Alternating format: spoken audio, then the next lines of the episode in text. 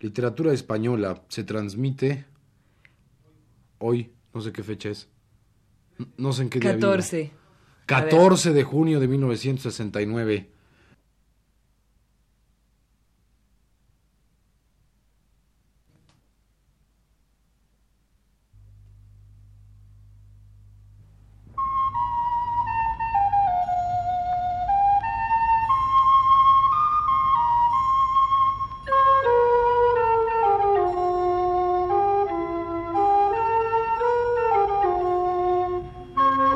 Este es el programa Literatura Española, a cargo del profesor Luis Ríos.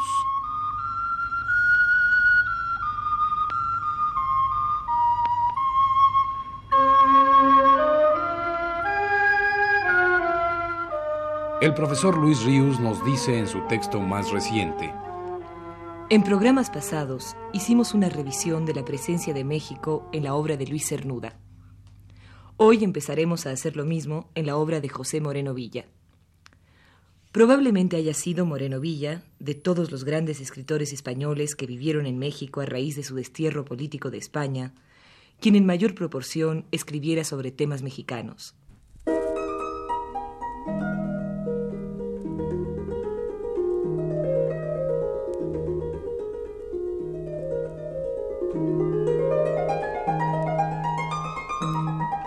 Tienen Cernuda y Moreno Villa dos libros que podrían considerarse gemelos, referentes a su primera visión de México.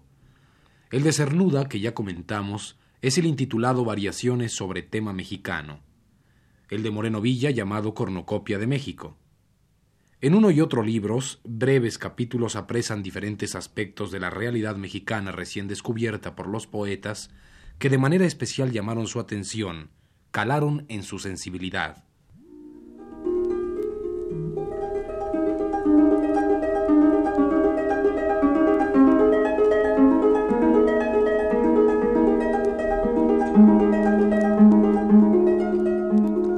Nada extraño es, claro está, que ambos autores, ambos poetas, coincidan en detenerse a apuntar en varias ocasiones un mismo aspecto de la realidad mexicana, por más que la apreciación del mismo ofrezca en uno y en otro matices distintos.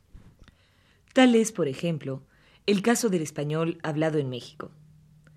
Vale la pena que recordemos íntegramente la primera impresión que Moreno Villa tuvo al oír el español en boca mexicana.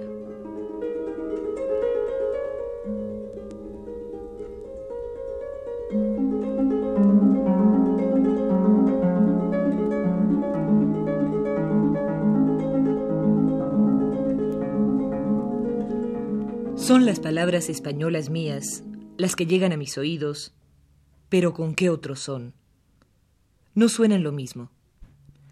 Este pequeño misterio sobre el que todo el mundo pasa, considerándolo sin importancia, es lo que más me detiene. Me paro a ver si es el tono o el ritmo al hablar, o las dos cosas. ¡Qué maravilla! Pero si es ahí, en eso, donde está lo más hondo del alma humana. En el tono acusan los mexicanos, por lo pronto, su bondad, y acaso un velado sentimiento de lejana servidumbre. Y en el ritmo, tan lento, la dificultad de una lengua que no es la vernácula.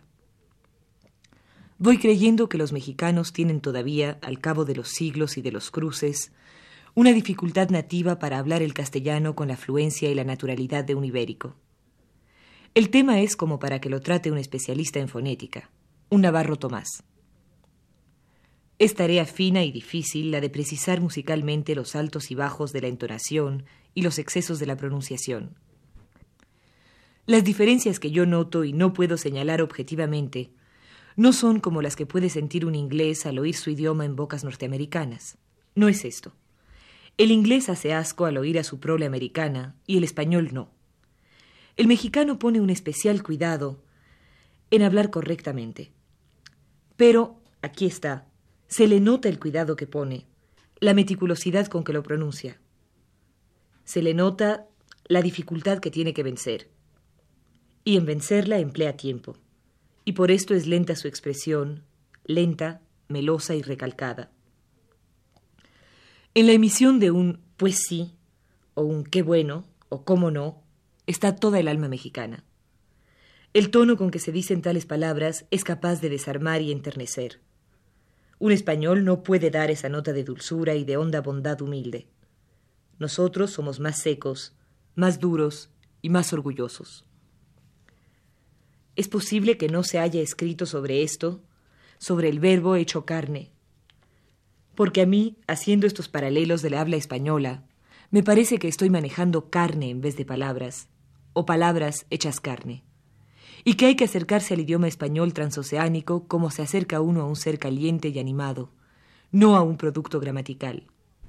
En el habla mexicana, que es el idioma español pero con algo más, se tienen que poder señalar científicamente los rasgos del mestizaje, lo mismo que en las caras, pero esto no basta. Se tiene que llegar a la psicología del indio y a sus rasgos morales. Yo he visto en algunos ojos indios el salto de la humildad a la malquerencia y al odio y he creído descubrir también en el tono y el arrastre de una frase un asomo de crueldad refinada o de ferocidad dispuesta a ponerse en práctica. Me gustaría mucho que la ciencia pusiera su atención sobre el alma mexicana en el sentido que me interesa aquí, que fuera en busca de la psicología mexicana a través de la entonación y que descubriese el porqué de la pronunciación, que no se parece a la andaluza como algunos dicen ligeramente, ni a la de ninguna otra región española.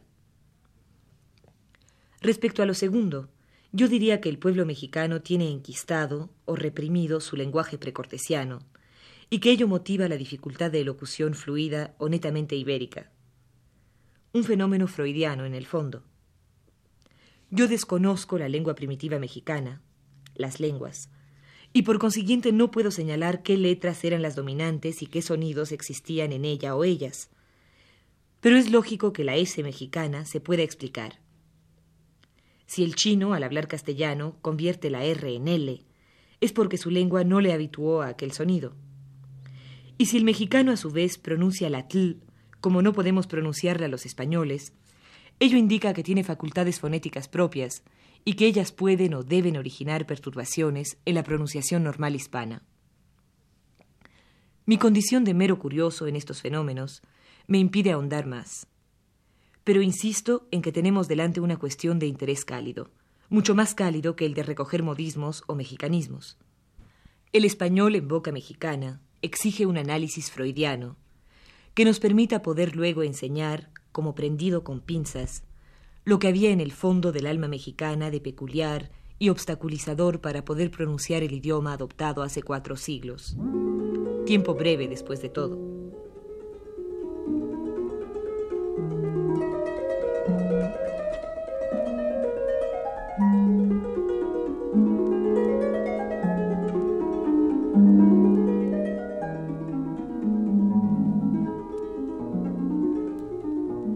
Fue Cornucopia de México el primer libro que recogía escritos de Moreno Villa en torno a temas mexicanos. Después vendrían varios más y tocantes a asuntos muy diversos, desde la crítica de arte hasta la interpretación psicológica y la expresión lírica. Fue en efecto José Moreno Villa, como ya tendremos ocasión de verlo en otros programas, un extraordinario amante y entendedor de lo mexicano. Terminemos hoy recordando el breve prólogo de su cornucopia de México, donde ya se anunciaba su fina condición de espectador de la tierra para él nueva.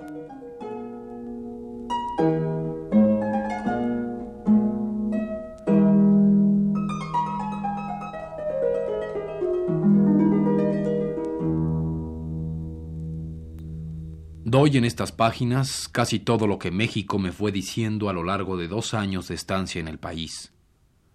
Algunos capítulos fueron escritos a los pocos meses de mi llegada otros unos días antes de mandar este volumen a la imprenta. Por los enunciados del índice se verá que he derramado mi atención sobre muy distintas cosas. Precisamente por esto pensé titular este librito Una visión panorámica de México. Como desde aeroplano, abarcando mucho a cambio de perder en intensidad. Después de haber comprendido que este título era justo y además teñido de un sabor en cierto modo romántico, como los de aquellas litografías de 1840 que decoraban los comedores de nuestros abuelos, he sentido a México y un poco a mi libro como una cornucopia por lo que tiene de rizado y quebrado. No es fortuito que México siga cultivando los muebles y las fachadas de estilo rococó. No es fortuito que los trajes populares femeninos sigan brillando en todas partes, ni que los charros jinetes asistan a los paseos públicos. No es fortuito que las bandejas, platones, baúles, pulseras, anillos y qué sé yo cuantas chácharas sigan con su sello muy siglo XVIII, sembradas de florecitas y caracolillos. México es cornucopia por todo eso, pero además por su orografía y su vida en conjunto. Tengamos presente que la cornucopia es como un resumen del estilo rococó, y que sus rizos no son exclusivamente lineales, sino corpóreos, es decir, que si brillan en sus convexidades, presentan sombras profundas en sus concavidades. La cornucopia es un producto de contrastes, contradicciones, altibajos, claroscuro, porfirismo-lombardismo, hispanismo-pochismo. De modo que me decido por cornucopia de México.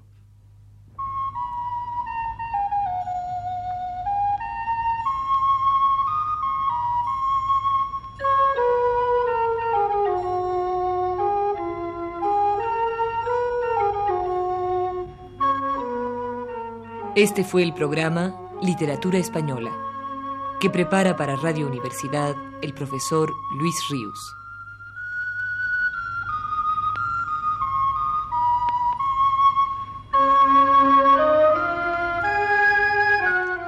Realización técnica, Humberto Venegas. Y las voces de Rolando de Castro y Flora Boto.